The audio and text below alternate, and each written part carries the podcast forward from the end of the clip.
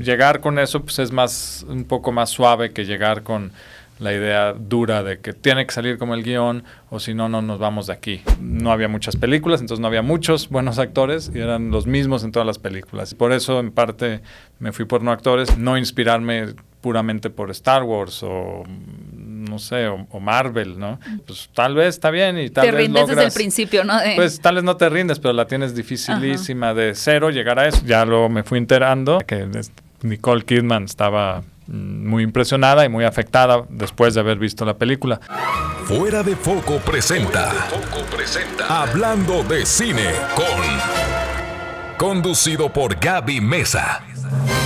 Cinefilos, bienvenidos al podcast de Hablando de Cinecon. Un gusto que nos acompañen en este episodio que va a ser sumamente interesante y yo creo que también inspirador para muchos de ustedes porque tenemos un gran, gran invitado. Pero antes quiero agradecer muchísimo a todas las personas que escuchan este podcast. Gracias por ser uno de sus preferencias para enterarse de cosas del cine, para aprender mucho más. Recuerden que pueden escucharlo en todas las plataformas de podcast o también verlo en el canal de YouTube de Hablando de Cine con. Y ahora sí, mis queridos cinéfilos, el cine mexicano se encuentra en una transformación y Amat Escalante es una de las puntas de lanza que guían este cambio. Con un estilo crudo y muy realista de la violencia que se vive en México, Amat ha competido por importantes premios como la Palma de Oro del Festival de Cannes y el León Dorado de Venecia. Además, películas como Elí, Sangre y La Región Salvaje se han convertido en obras icónicas que han dado mucho de qué hablar. Teniendo a Werner Herzog y Luis Buñuel como grandes inspiraciones, ahora presenta Perdidos en la Noche, un thriller con Bárbara Mori, Esther Expósito y Juan Daniel García Treviño que busca explorar la fama, las redes sociales,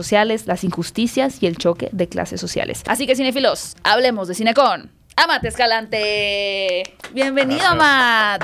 Muchas gracias. Oye, qué gusto tenerte aquí.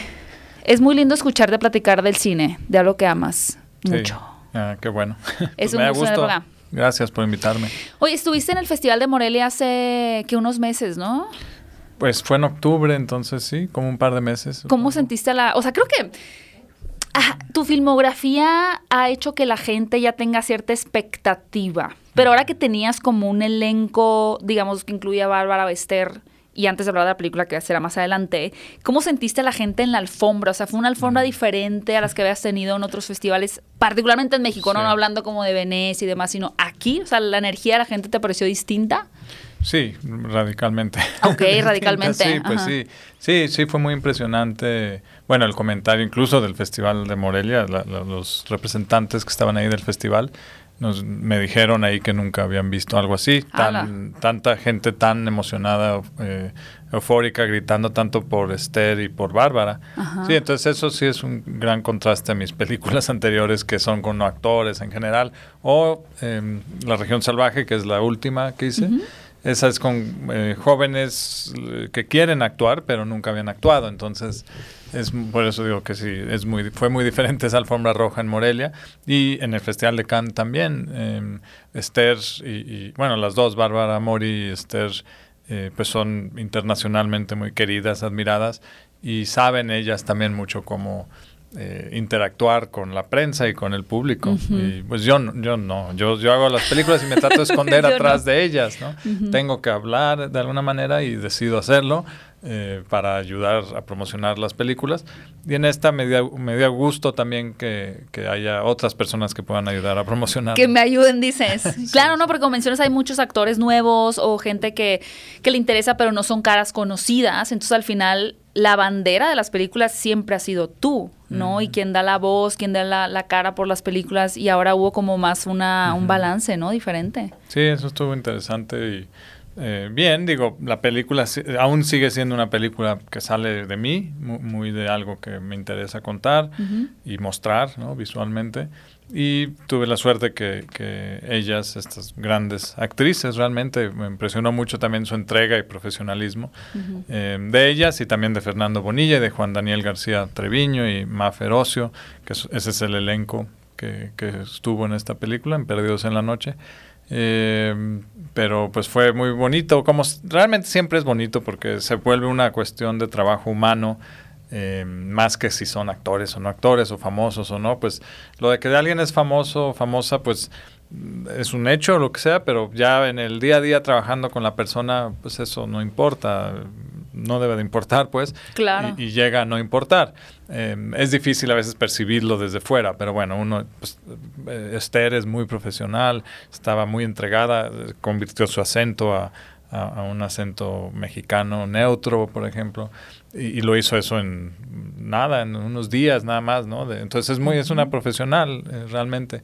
Y, y ahora sí que cuando se habla de actores profesionales y no profesionales con los que yo he trabajado, ah, digo, he trabajado con no profesionales mucho, eh, pues en este sentido, a pesar de que hay muchas similitudes y que mi aproximación es igual con los actores eh, profesionales y no profesionales, que es como desde un lado de que pues son humanos, son personas y cada quien tiene sus formas, sus necesidades y ya, y así es.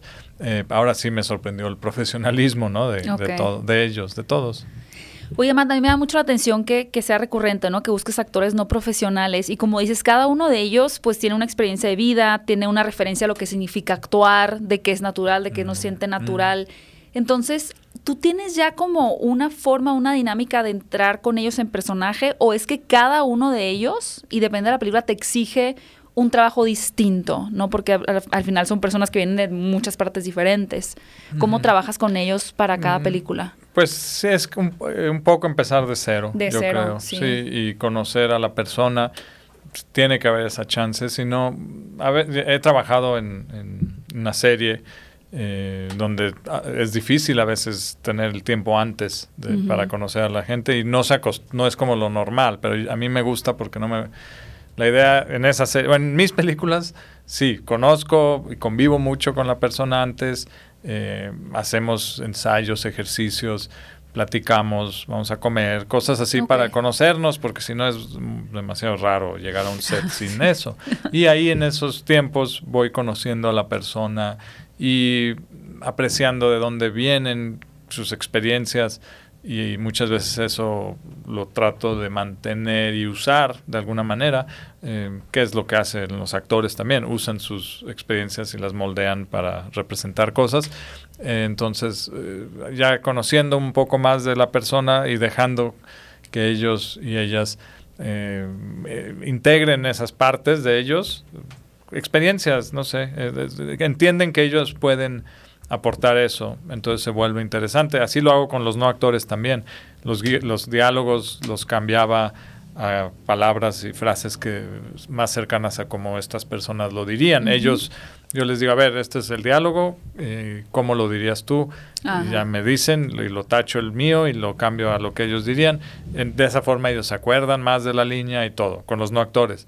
Y con los actores, de otras maneras hacemos eso, ¿no? Hay, partes de, Perdidos en la Noche que son sacadas de improvisaciones eh, antes del rodaje, o sea, en ejercicios que a veces yo grababa y en algunas escenas completas son transcripciones de esos ensayos eh, improvisados, pero luego ya, ya se vuelve no improvisado, pero se vuelve cercano a la persona que lo creó, así como yo el guion y algunos diálogos, etcétera.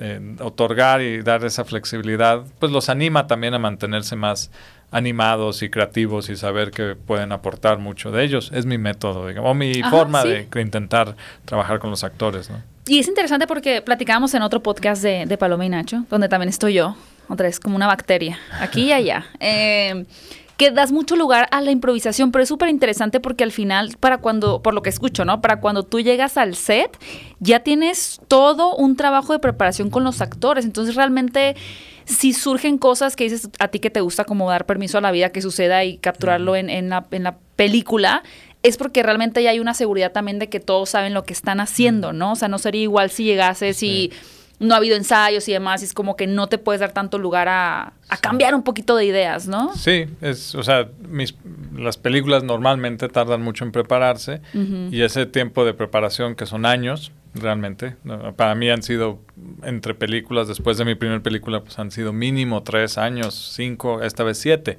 Si ese tiempo no lo aprovechas, pues estás arruinando un poco el tiempo, ¿no? Entonces ese tiempo es para prepararse, para eh, dibujar cada toma, imaginarse toda la película a detalle para entonces en el momento importante, que es cuando vas a capturar la película, capturar las imágenes, eh, puedas usar esa preparación no solo para hacerlo como un soldado o una máquina, que eso sería un poco, no tendría mucho sentido, mejoraría animación o algo más así que inflexible, no sé. Más estricto, ajá. Sí, tal vez, no sé, tal vez no es así la animación, no sé, pero em, en vez de eso, pues trato de, ya tengo mi base de seguridad, de ya la tengo muy bien pensada, planeada, y ahora a ver qué pasa en ese momento que aporte alguna sorpresa eh, y naturalidad y verdad y eso, eh, la, que la vida se entrometa y afecte eh, toda esa planeación. Y luego, bueno, si algo no tan interesante surge, pues por lo menos ya está la planeación y el guion que ya está y hacemos eso y ya. Pero siento que tú siempre esperas, estás, o sea, tienes una expectativa de que algo pueda pasar, ¿no? Sí, siempre pasa, casi. O sea, casi siempre. Sí, porque así es la vida, ¿no? Ya sabemos. O, luchas contra los imprevistos y te eh, rompes la cabeza y sufres mucho, eh, que de todas formas vas a sufrir tal vez, o, o, medio aceptas que no va a ser como te lo imaginaste, porque la imaginación es muy diferente que la realidad. Claro. Eso, todos los, hay que estar conscientes de eso. Entonces, mm, confío en que en el momento no es de que va a salir mejor, es de que va a haber otra cosa y hay que agarrarla y, manipularla, si acaso, para que sí funcione, hacerlo funcionar. Pero llegar con eso pues, es más un poco más suave que llegar con la idea dura de que tiene que salir como el guion o si no, no nos vamos de aquí. Pues eso no, no sé, me, sería muy difícil todos los días. Eh, hay como un tira y afloje de que el guion dice eso y ya sabemos todos que necesitamos eso, pero a ver qué otra cosa sale, ojalá mejor o por lo menos diferente. Eh, y la primera toma tal vez que sí sea como el guion exactamente, ¿no?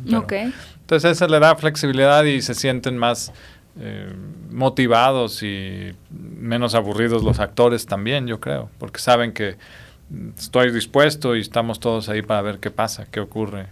En el momento más importante, que es cuando se dice acción y corte, pues eso es lo que va a aparecer en la película. Todo lo demás antes y después de eso, que no esté uno haciendo eso, pues son eh, buenos deseos, digamos, ¿no? Son este, intenciones eh, Optimistas. Sí. ¿Qué tanto te gusta repetir tomas? O sea, si, si la primera como dices queda como en el guion y te gusta, ¿qué tanto dices vamos por otra y otra y otra? O sea, para que quizás se den esas coincidencias o casualidades que te podrían interesar más.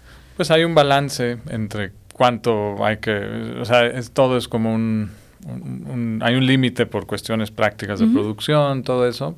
Sí me gusta probar y hay que tener cuidado de no hacerlo demasiado y, también que no sean demás, no repetir la misma toma idéntica, buscarle algo o no sé. Muchas veces lo que he notado es también, digamos, hago 10 tomas, tal vez en promedio hay unas 10, podría ser en, una película normal mía. Eh, hay unas, por ejemplo, Ellie, hice demasiadas, ¿no? Hice muchísimas.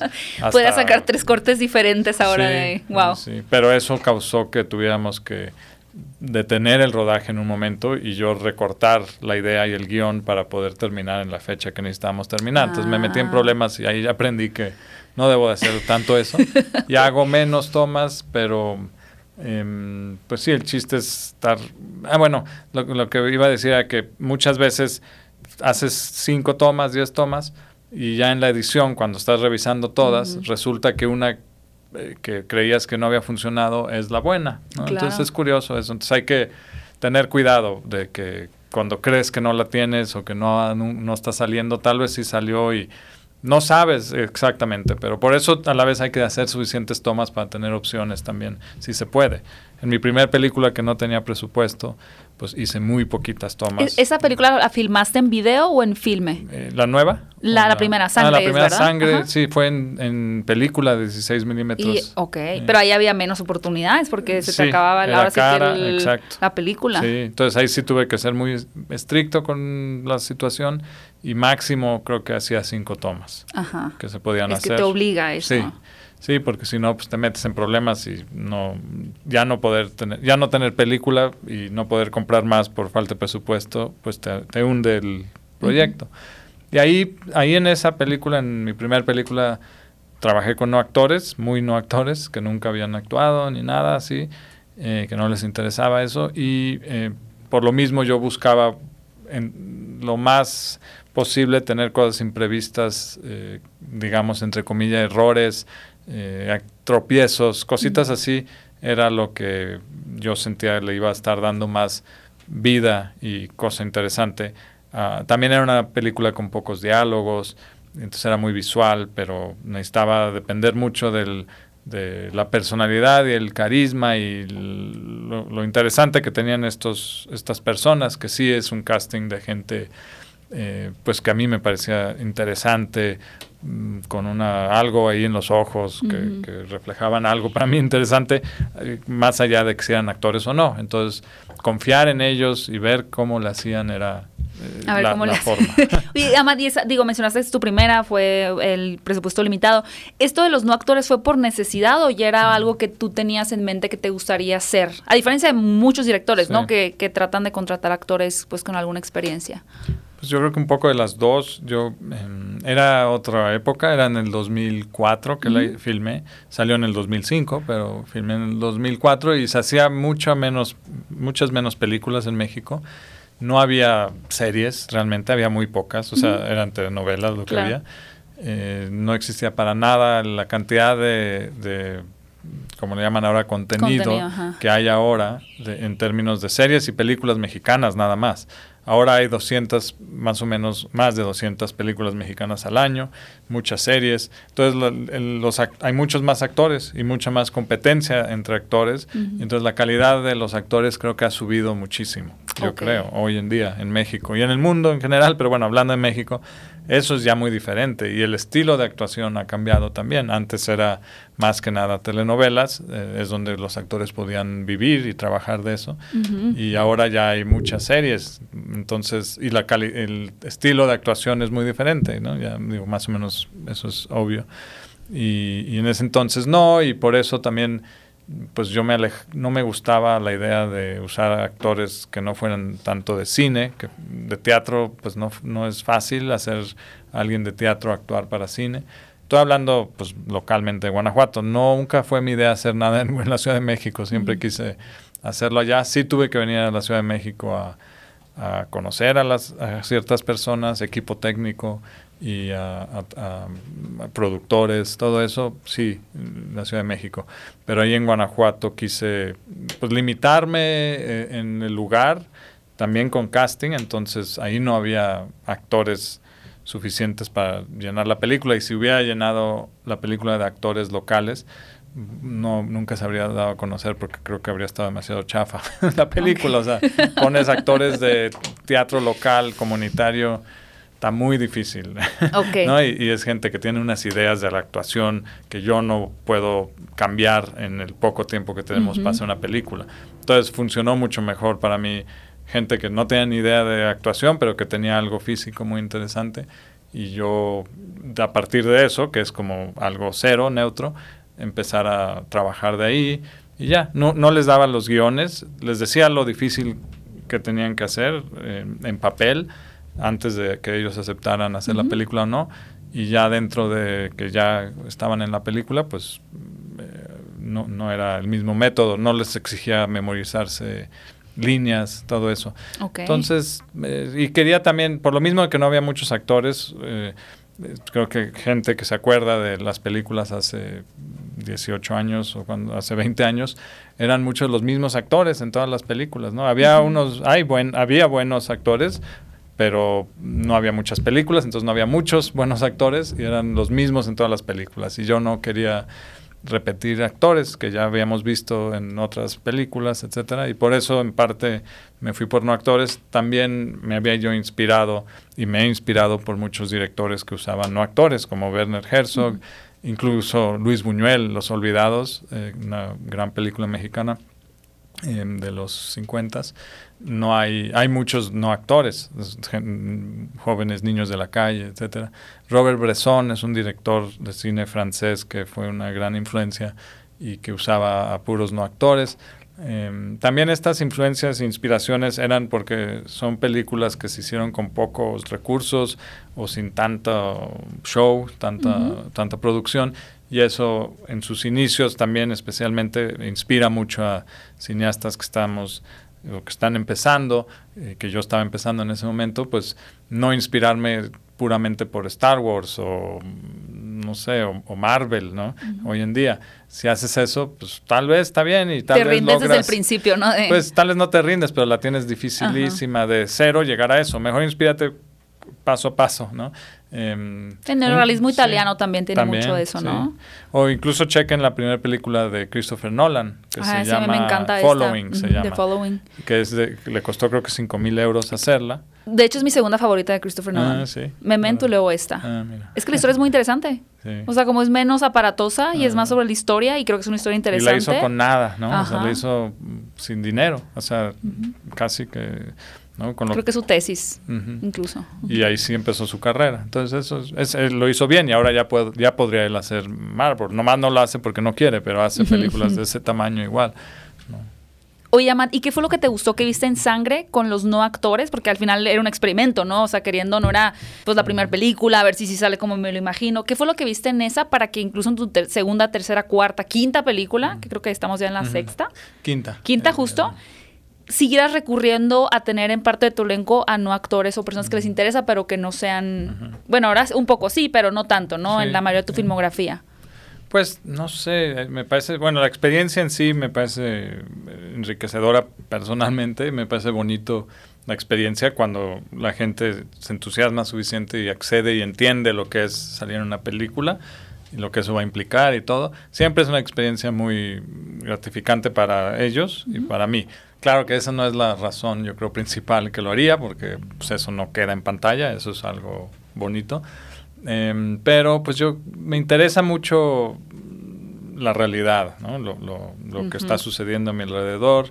Y lo que está sucediendo a mi alrededor está sucediendo normalmente por gente muy común y corriente, muy gente pues muy aterrizada en la vida, que está metida en ciertas cosas, eh, que es lo que a mí me gusta retratar y pensé siempre, pues, ¿por qué no ir a esas personas para que representen eso en, mm. pantalla? No es muy novedoso, yo creo, porque así empezó el cine, yo me imagino. o sea, desde las primeras películas que había, eh, incluso las que empezaban a jugar con la ficción, pues no eran actores muchas veces, ¿no? Y siempre ha habido así, como mencionaste, el, neorrealismo italiano, en eso se basaba mucho también y no sé, pues ver gente real es algo interesante. A mí me gustó mucho, el, yo pensé que quería hacer documentales, pero no, no fue, luego como que no. ¿Lo intentaste? ¿Hiciste alguno por ahí? Sí, que no salieron porque no, no, no terminé. no me convencí. No, no, no. Eh, hice, intenté hacer uno con mi hermano en el, no sé, unos dos, en el 2000, en el año 2000. Me acuerdo porque el, el, 11 de septiembre sucedió, que fue en el 2001, ¿no? El 11 de septiembre. Y durante y el, cumpleaños de Beca, pero se emociona. Ah, porque estuvo medio raro que te emocionaras de cuando dijeron 11 de septiembre, pero hay que dar Bueno, me acuerdo mucho porque estábamos haciendo ese documental, yo y mi hermano. Yo tenía 21 años, él tenía yo creo que 15. Y era sobre migración y fuimos a unos pueblos fantasmas y sobre esto. Nosotros crecimos entre Estados Unidos y México, entonces nos ha interesado ese tema de la migración. Con él escribí Los Bastardos, que trata sobre migrantes mexicanos en Estados Unidos. Pero bueno, filmamos en pueblos y era un documental sobre pueblos fantasmas y la experiencia de, del migrante que vuelve y, y cómo lo deja y así. Y lo estaba editando y eh, se lo enseñé a mi mamá, recuerdo, y, hasta mi mamá me dijo que no estaba muy bueno. Entonces ya si tu mamá te dice que está medio chafa lo que hiciste, ya no. Y ahí y ese sí lo metió literalmente en un, en un O sea, sigue. Eh, pues están los, alguna versión tal vez existe, pero no, eh, son el material. Fue una bonita experiencia de viajar en diferentes pueblos de México con mi hermano, pero ahí también me di cuenta que era muy difícil por mi personalidad lograr documentales. Se tiene que crear una intimidad de tiempo y paciencia con los las personas, yo creo, en general, eh, para el tipo de documental que a mí me gusta. Y era algo que no tenía yo tanto la facilidad de hacer. Entonces, mm, pero por ahí se me quedó esa idea de, pues de ir a retratar la realidad y una forma es con los no actores también. No, pero justo, ¿no? Te decir, bueno, no, no salió, no vio la luz el documental, pero ¿Qué, sientes que, provocó como en ti esa experiencia, no? Precisamente como que hay un tema ya ahí que vemos más adelante en tu carrera. Estás súper joven, ¿no? Pero sientes que incluso esos primeros inicios siguen teniendo un eco actualmente en las historias que escribes. Sí, seguro. y también hasta vienen de mi familia, porque mi familia, eh, de los dos lados, de mi papá y de mi mamá, pues son todos muy socialmente conscientes, digamos, y, y crecí escuchando y, estando, sabiendo de las cosas que pasaban en términos de eh, cosas no tan justas en la vida y eh, todo ese tema pues viene mucho de familia y veo que en mis películas también me atrae eso y me es mi forma de aproximarme a, la vida y a contar cosas por ahí. A la vez me gusta mucho el cine de terror, de suspenso, de ciencia ficción y, lo intento mezclar muchas veces, aunque a veces es difícil, pero, y, pero pasa en todas mis películas, incluso en Perdidos en la Noche, pues es tema bastante social, bastante mm, el tema de las minas, las mineras internacionales que vienen a México, eh, mezclado con un lado también muy de thriller, de ficción, de, búsqueda mm, de, esa trama, ¿no? De, más de cine negro, de film noir y de, eh, pues no sé, cine criminal, ¿no? Pero a la vez está ese tema, siempre está ese como fondo. Como un misterio palpitante ahí, ¿no? También, siempre. Sí, entonces sí, está, está, Y luego, sí, eso de hacer mi segunda película, largometraje con, sobre migrantes y que lo escribí con mi hermano, pues también viene porque los dos hemos vivido esa experiencia entre los dos países y el contraste que hay entre los dos países y es muy, a mí me causa mucho interés, curiosidad y es algo con lo que crecí y, y, y algo muy, de alguna manera muy contrastante y muy chocante y muy dramática esa, esa frontera que tenemos con Estados Unidos Em, que ya medio damos, nos, nos, olvidamos un poco porque de alguna manera ya nos invadieron tanto, ya Estados Unidos ya invadió tanto, o bueno, eso lo dice mi lado mexicano, ya invadió, invadió tanto a México que ya nos damos cuenta, ¿no? Que ya estamos saturados de, Walmart, McDonald's, Coca-Cola, pues todo eso es invento gringo. Eh, y si acaso hubiera una invasión una conquista ya sucedió, yo diría, o sea, en muchos sentidos. Eso es nada más en la parte más obvia de, mercadotecnia que vemos. También está todo el lado político, ¿no? Eh, eh, lo que más afecta a México, de lo que más afecta, que es la violencia, eh, pues es, aquí traten de conseguir una pistola legalmente es casi imposible como mexicano. y a pesar de eso, todos están muy armados, los, los, eh, los narcotraficantes y los criminales, y esas armas pues vienen de Estados Unidos, ¿no? Entonces, bueno, hay una cosa ahí, una relación muy complicada y, y un poco difícil, ¿no? que veo y que siempre me ha atraído.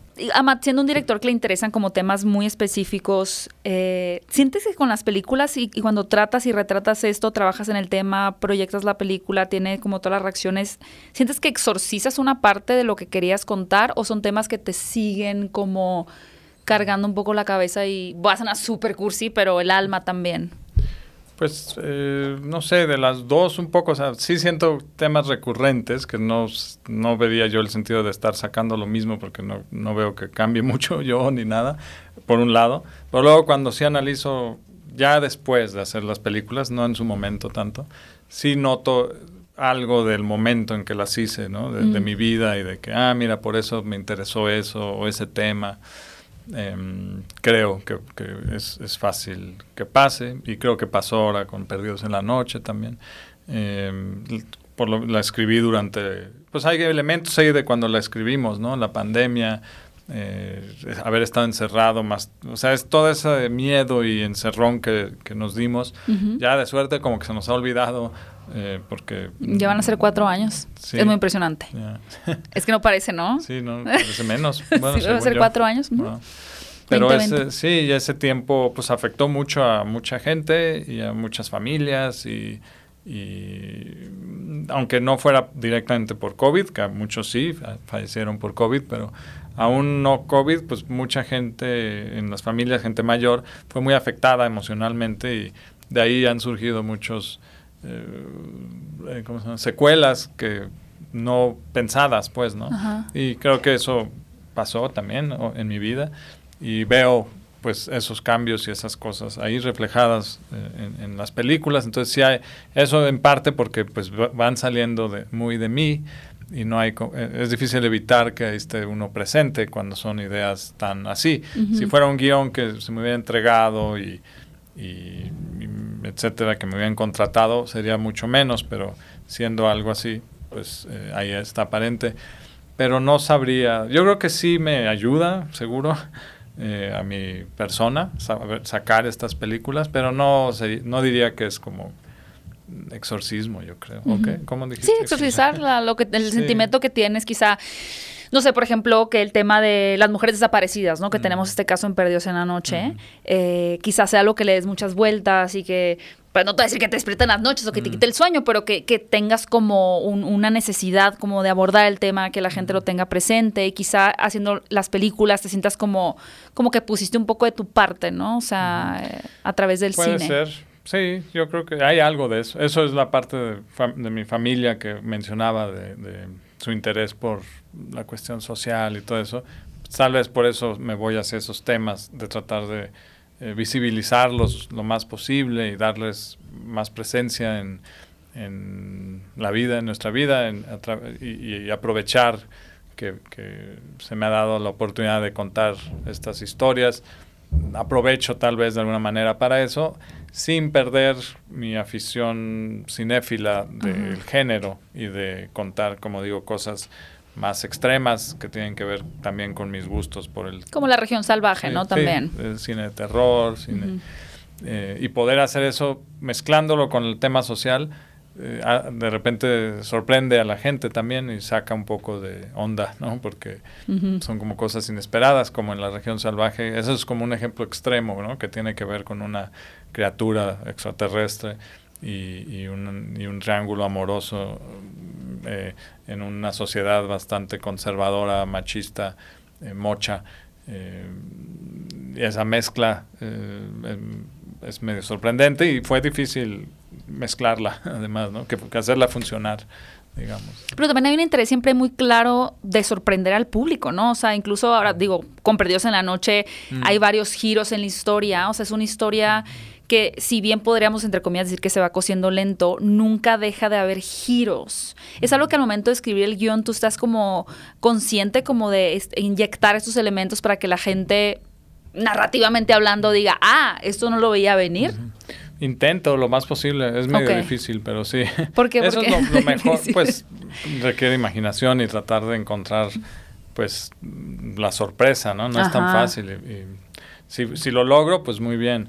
En parte la sorpresa también es la mezcla de elementos, yo diría también, si acaso, ¿no? Como esto de, de mezclar algo muy local, medio de, de esta zona marginada con personaje de Emiliano, que es Juan Daniel García Treviño, y, Jazmín, que es esta más ferocio en la película, eh, mezclar a estos personajes que son como los, no sé, qué es lo más, eh, lo más que vemos, lo más popular en México, lo, que más hay, es, gente pues de esa clase social, etcétera, mezclarlos en la historia con estas celebridades, que en la vida real también son celebridades, Bárbara Mori y, Esther Expósito.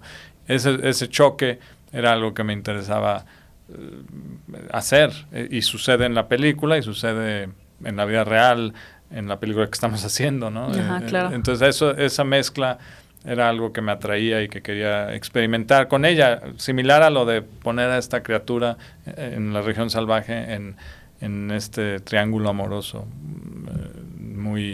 eh, muy, de, no sé, provinciano, no sé cómo llamarle.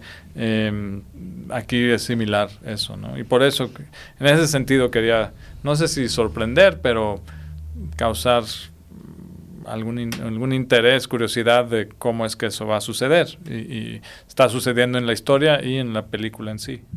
Además de, de lo que dices que hablas mucho con los actores, que platicas con ellos y demás antes de la película, ¿qué tanto, o sea, qué tanto tiempo para ti es necesario investigar un tema para que la gente no lo sienta como una mirada turística a la situación, sino que se, perciba que entendiste, por ejemplo, lo de las minas, ¿no? O sea, como que, ah, Amatsi entiende como un poquito la inconformidad de la gente o una persona desaparecida o la violencia en el lío. O sea, ¿qué, qué tanto necesitas tú personalmente involucrarte con esos temas y estar y rodearte y empaparte para que la esencia esté, que se imprima, imprima bien en la película. Pues es un poco truculento eso, porque por un lado pues no soy periodista y mucho respeto al periodismo y a, los periodistas, eso es algo muy diferente, muy aparte. Em, hay, aquí en México pues están bajo un montón de riesgo y de peligro y, todo el tiempo está pasando eso. Y pues yo no hago eso y entonces tengo que estar también consciente de eso. O sea, no, sí hago una cierta investigación, pero es más superficial y porque lo que me interesa es la cuestión humana y el conflicto dramático, local, em, íntimo, la intimidad de estos personajes. Pero ya que voy a tocar temas eh, como en Eli, que es, temas delicados, y, en esta película con las desapariciones, platico y, le muestro mi idea a gente que sepa más que yo, periodistas muchas veces. En este caso me acerqué a Daniela Rea, eh, que es una periodista de Irapuato, documentalista, cineasta y periodista que está muy metida en estos temas de desapariciones y de, grupos de búsqueda de mujeres, que en Guanajuato hay muchas. Eh, entonces eso fue bonito, importante. Eh, a través de los años la vi un par de veces, fue al rodaje, leyó el guion, eh, fue al rodaje. de hecho fue el día, bueno, mm, no es spoiler porque más o menos con eso empieza, pero el día de la desaparición de la mamá de, Emiliano, ella estaba ahí. Em, no más como visitando el set y, por curiosidad, porque... Pero en la escena en donde desaparece, por así, para no hacer spoiler. ok. ¿La escena nocturna? Sí. La ok, ok, ok. Em, en, eso, en este caso. Y ahí, a través de tener a alguien cercano así y también estar un poco consciente y tener cuidado, pues hay cosas que, en, las que no, en las que no quise meterme demasiado por lo mismo de pues no, no ser parte de mi cosas que puedo manejar también, ¿no? Entonces, o que no quería aprovecharme de algunas ideas visuales, por ejemplo, esto de las mujeres que buscan, la forma que buscan es muy visual y muy particular, que meten una varilla a la tierra, donde sospechan que hay alguien, algo, la meten y luego la sacan y huelen. Eh, pues eso es muy visual porque además lo que entierran tiene como una cruz, es una varilla con una agarradera que se mm. forma una cruz entonces hay mucha cosa visual que ya hemos visto en algunos, no sé si películas de ficción, pero en documentales y eso. Y por ejemplo, eso no quise meterme en eso porque sentí que en la balanza de cuánto se necesitaba ver eso, eh, no, no, cabía para mí y, se volvía más como que nada más fetichista visual de ver cómo hacen eso y más morbo. Y eh, entonces sí hay una persona que es parte, en la película, que es parte de estos grupos de búsqueda, pero no sentí yo que mostrarlo demasiado será, si fuera parte más esencial de la historia, habría, lo habría hecho más a gusto, pero no sentí que eso era necesario, entonces no se ve, pero está ahí la información y el, trasfondo de que estamos conscientes de eso y hay una cierta investigación de, ese tema. En Eli, por ejemplo, pues a propósito yo y Gabriel Reyes, con quien escribí Eli, no investigamos mucho más mm, de lo que ya se ve ahí en Eli, porque no nos, no sé que no nos interesaba, no, no, no era parte de la historia. Ya todo el público, esos elementos que están en Eli, ya todo el público lo sabe, todo. No hay nada nuevo ahí. Eh, entonces, pero lo que nos interesaba era los personajes y, ver qué pasaba con esa información ligera, unos colgados, pues cuántos colgados no hemos visto en periódico o en la vida real, todo México, ¿no? Y, así empieza la película, unos colgados, y pero luego eh, en, el resto de la película eh, vemos quiénes son estas personas, cómo terminan ahí, eh, y eso era lo que me interesaba. Em, entonces no hay una investigación, yo diría, muy profunda. A pesar de eso, pues la película Eli en particular se ha vuelto importante como una un referente sobre el cine del de, narco, que ni hay narcotraficantes en Eli, pero del cine del crimen y de la realidad mexicana.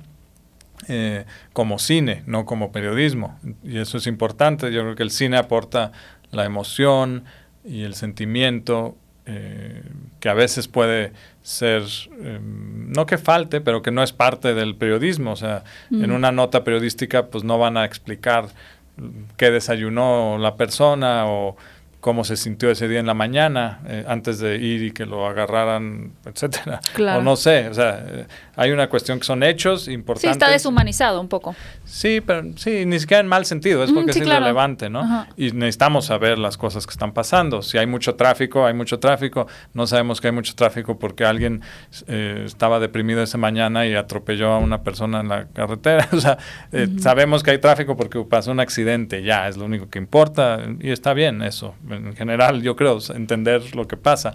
Pero también por eso es importante la música, el cine, las pinturas, porque hay un poquito más ahí que es difícil de explicar y que también tiene una importancia porque refleja eh, la conciencia y los sentimientos humanos, eh, que es muy importante también, al igual que las noticias. Claro. Oye, Amat, ¿y sientes ahora que tus películas han estado como en varios festivales, ¿no? En Cannes, en Venecia, etcétera, etcétera, que el público extranjero tiene una mirada muy distinta a lo que haces que el público en México? Pues sí hay una mirada distinta. Eh, el público extranjero en sí, pues también cada país es un- una mirada distinta. Eh, entonces es difícil para mí como decir, en el extranjero me entienden diferente o no sé. Por ejemplo, mi primer película, vamos nuevamente a esa, este, eh, cuando la mostré en eh, el Festival de Cine de Sarajevo, en, en Bosnia, Herzegovina, que es una ciudad que ha sufrido mucho y, y la gente de mi edad eh, creció en una guerra muy dura y muy sangrienta. Y muchos muchas personas de alrededor de 35, 40 años están dañados físicamente, lo ves ahí, ¿no? Entonces es una ciudad pequeña, pero muy afectada y muy traumada. Y vio, vio- vieron, ahí cuando pasé Sangre, mi primera película, eh, parecía que era una comedia, estaban riéndose un montón ahí la gente. Ok. Y me pareció curioso, no, yo no sé, pero así fue, ¿no? Ajá. Y, y- y bueno, entonces ahí, ahí sentí que era, sí, es, sangre para mí tiene mucho humor, pero es un mo- humor sutil y difícil a veces, pero ahí se rieron un montón.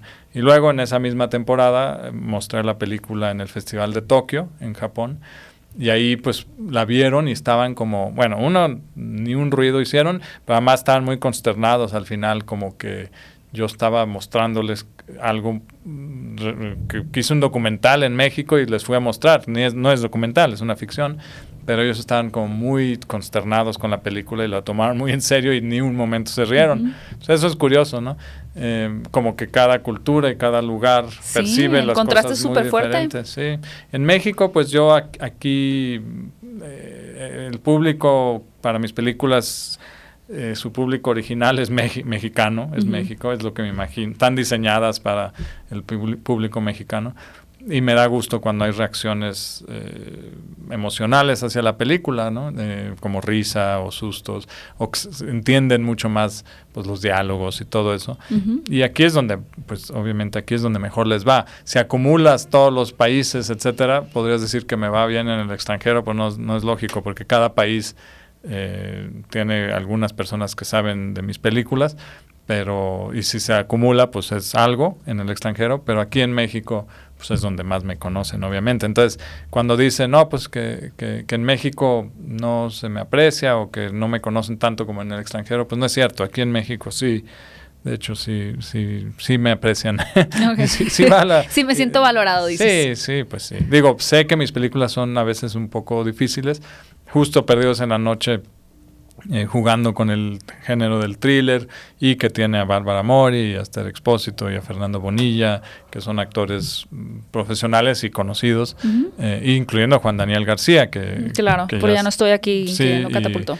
Ugly, ¿no? Que está en HBO. Con este Benny Manuel. Sí, Ajá. entonces, pues eso espero que sea una que me facilite un poco la entrada al, al- al- que den la oportunidad del público mexicano y yo creo que va, va a estar entretenido y, y entusiasmado y conmovido por la película. Sí, y me- has comentado que, digo, ahorita que hablaste de, de los diferentes impactos, ¿no? Que fue Nicole Kidman la que quedó muy Ah. trastornada con Ellie. En, en, en Cannes, cuando se proyectó ahí en la competencia, que, que al final eh, eh, Nicole Kidman estaba en el jurado Ajá. junto con, pues eran 10 personas en el jurado, estaba Steven Spielberg, era el presidente del jurado, Nicole Kidman y, y, eh, varios más. eh, dire- muchos directores y directoras que yo admiro estaban en el jurado, ¿no? Christian Mungiu es un rumano muy bueno, y eh, Naomi Kawase, una japonesa. Eh, ¿quién más? Eh, Lynn Ramsey. una- Ah, una- ok, sí, ajá. estaba en el jurado ese año. Era un jurado de, de directores y directoras. Y, em, y otras, creo, otros. Y, y es Christopher Waltz, también un actor.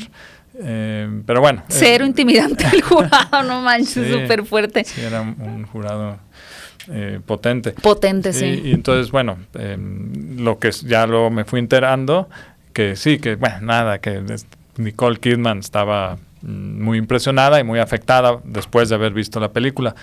Eso es todo. Y ganaste además. Sí, sí, al final me dieron el premio mejor dirección ahí en, en la competencia. Te- ¿Todavía te pones nervioso cuando figuras, eh, bueno, en general el público, ¿no? Pero Mm. cuando vas a volver a presentar una película, quizá no por primera vez, pero sí en Mm. ese espacio, todavía te da como...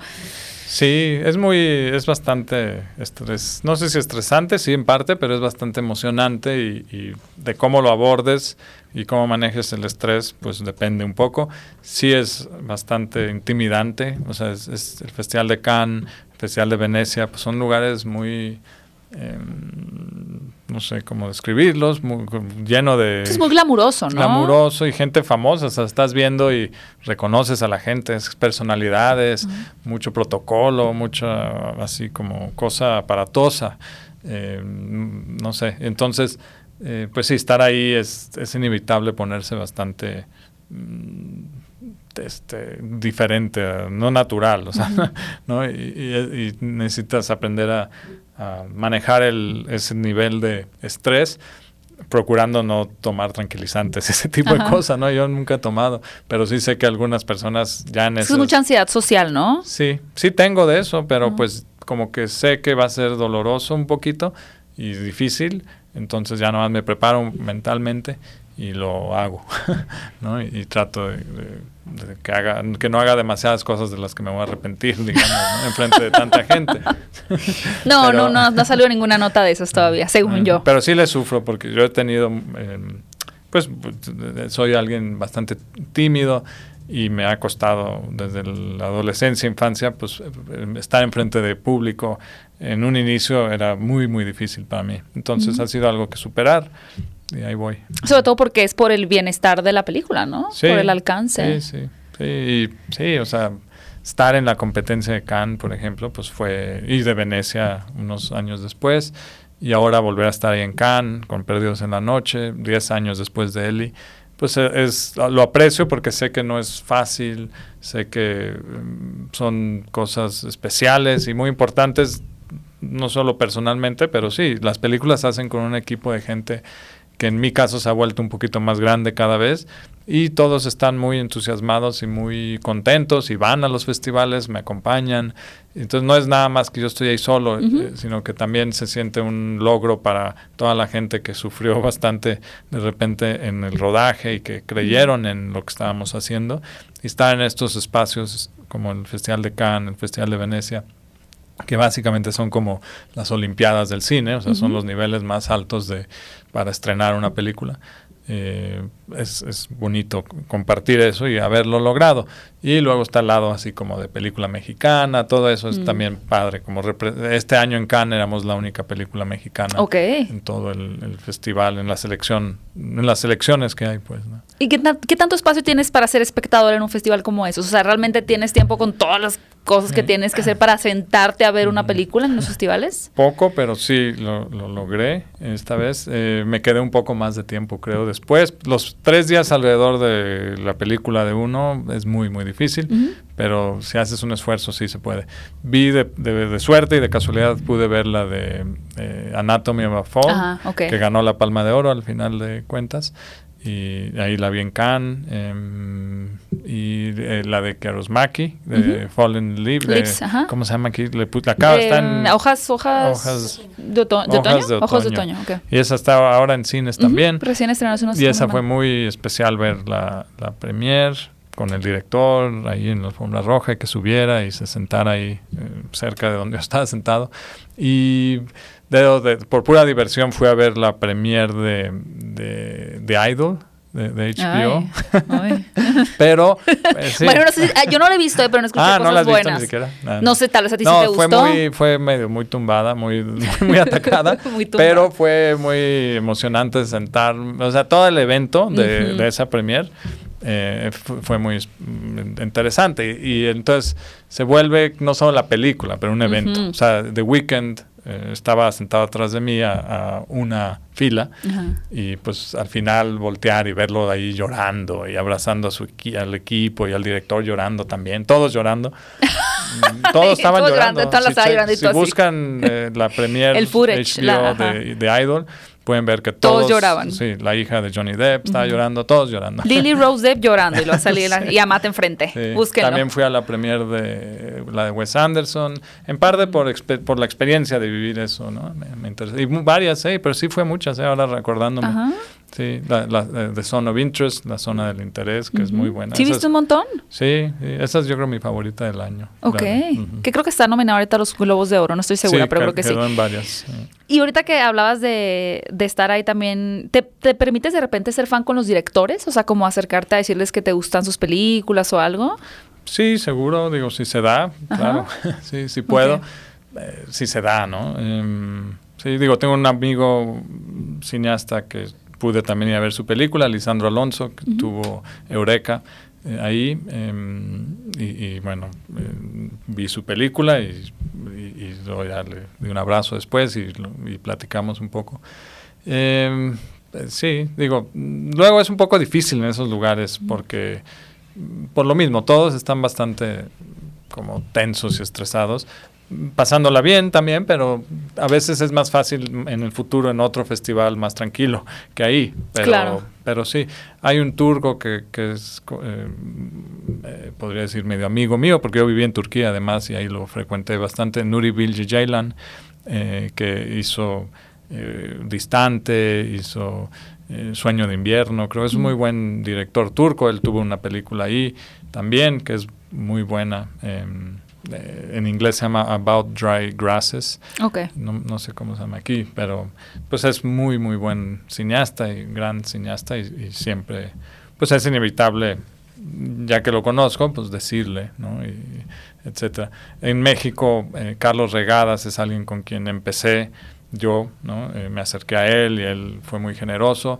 Me acerqué a él, esto en el 2003, em, como un admirador y a partir de eso pues él me ayudó también a hacer mi primer película. Entonces yo creo que es importante también eso como mm, mostrar el eh, si algo te afecta y tienes la oportunidad de conocer a la persona y admiras lo que hizo eh, pues es, y- es importante tal vez si también quieres hacer cine además eh, acercarte ¿no? y También es de, pues al final es un equipo, ¿no? O sea, al final es un equipo conformado por gente que tiene esa pasión y las relaciones sociales son importantes. Hacer esos vínculos con las personas Sí, también. Sí, sí, sí, exactamente. Oye, Amante, se nos está acabando el tiempo, pero me dejaste muy intrigada porque a tu mamá no le gustó tu documental. Mm. ¿Cuál es la película favorita de tu mamá hasta ahora de tu filmografía? Pues, ay, no sé, eh, buena pregunta. No se sabe. Yo diría que mm, tal vez de la que más emocionó y que más le trajo y que fue además a la premiera Cannes fue la de Sangre. Ok. sí. Porque bueno, de ahí pues fue muy bonito mm, que ella haya visto cómo sucedió todo y que Sí lo está logrando, pues. Sí, eso. yo creo. Y siempre, ella siempre dijo que esa estaba buena, a pesar de que, pues yo soy muy crítico con mis trabajos, Mm. entonces eh, me cuesta apreciarme, apreciar lo que hago. Y, y y- fui, siempre soy muy duro y ella como que defendía mucho eh, sangre. Ok. Y entonces, porque- particularmente, ¿tú tienes hasta ahora una consentida? Pues mm, supongo, eh, perdidos en la noche, digamos. Excelente. La mejor, la última, Sí, la que última. la favorita de entonces Escalante, justo es la que está estrenando. Exactamente. Y después de eso. Después de eso, yo creo que Eli, porque pues fue también igual. eh, la- las películas para mí ya no, la película en sí no es de que no me importe, pero no hay mucho que pueda hacer sobre ella. Claro. Entonces más bien no me interesa qué pase con ella. Ajá. Eh, como película, personalmente, y como con Eli eh, estuvo muy bonito, viajé mucho. eh, recibí mucho cariño, eh, afectó a mucha gente, de bien y mal. eh, le tengo mucho cariño a Eli, ¿no? y, y me llevó a lugares interesantes, y etcétera. Em, y, y sigue la gente hablando de, ella, etcétera. Pero también la región salvaje, que es la anterior a Perdidos en la Noche, pues cada vez va acumulando más gente que como que le gusta, ¿no? Y- Sí. y porque es rara la película y creo que se está volviendo un poquito más como de, si acaso, un poco más de culto, por ser tan extraña en ciertos elementos la, la película. Ok, excelente. Pues ya se nos fue volando el tiempo. Eh, Amat, me encantaría que ya lo hiciste, pero invitaras a la gente a ver Perdidos en la Noche. Y en cinco años volvemos a hablar de tu siguiente película. No, ojalá menos, realmente. Ojalá en tres. Ese propósito de volver en unos dos o tres años. Ok. Ojalá. Eh, bueno, invito a todos a ver Perdidos en la Noche a partir del 14 de diciembre eh, 2023 en todos los cines mm, que ya conocemos del país, en muchas ciudades alrededor de- del país. Chequen la cartelera, pero debe de estar Perdidos en la Noche. Eh, Bárbara Mori, Esther Expósito, Fernando Bonilla, Juan Daniel García Treviño y Ma Ferocio son los actores. Distribuye Pimienta Films.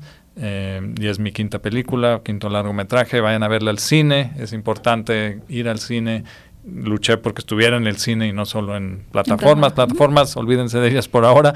Esto está en cine y vayan a verla. Ahí está, cinéfilos, no dejen de ver esta película y pues de una vez pueden darle un vistazo a la filmografía de Amat, si es que aún no lo han hecho. Vayan a ver Sangre o su favorita, Eli. También, ¿no es cierto? Le gustan muchas películas. Gracias, Amat, por haber estado aquí. Gracias al espacio de Reprogramando TV por las facilidades de grabar en este espacio. Recuerden que si les interesa también de pronto grabar algo, les dejo los eh, números, contacto en la descripción de este video. Gracias a Luis en el audio y las cámaras, Beca representando aquí hablando de cine, Fer por la oportunidad de entrevistar a Matt y a ustedes cinéfilos por ver este ver y escuchar este podcast. Nos escuchamos en el próximo episodio de Hablando de Cinecon. Escucha este podcast en todas las plataformas de podcast. Aquí te dejo con un par de pláticas más para disfrutar y no olvides suscribirte y activar la campanita de notificaciones para formar parte de esta comunidad cinéfila.